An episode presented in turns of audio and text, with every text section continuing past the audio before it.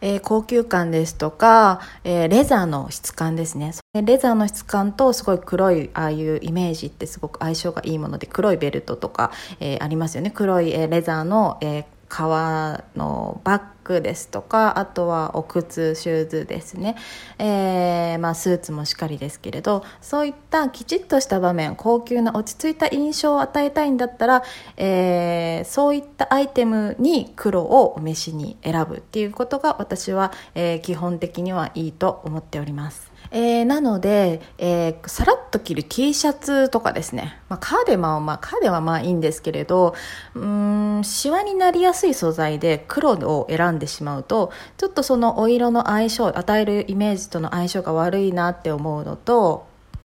あとは一番気をつけてほしいのはやっぱりフィットですね。フィット感サイズ感ですね。黒いダボダボの、えー、ゆるっとした感じのお洋服は、えー、せっかくのこうイメージがえー、崩れこう高級感とかピシッとした黒のお色のイメージが崩れてしまうのであんまりそういったことをアイテムと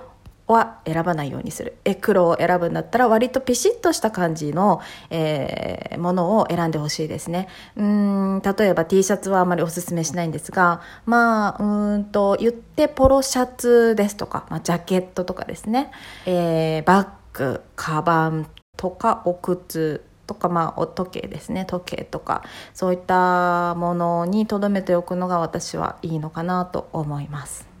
えそれで長くなってしまうので女性受けする、え一般的に清楚感を与える手っ取り早いお色っていうのが結構あるんですよね。でそれは黒ではないの黒ではないっていうことを私はまず言いたくてですね。女性にとって受けがいいお色ですね、えー、着こなしお色の使い方ですとかそういったことも今後話していきたいと思っております、えー、最後まで聞いていただいてありがとうございましたゆかでした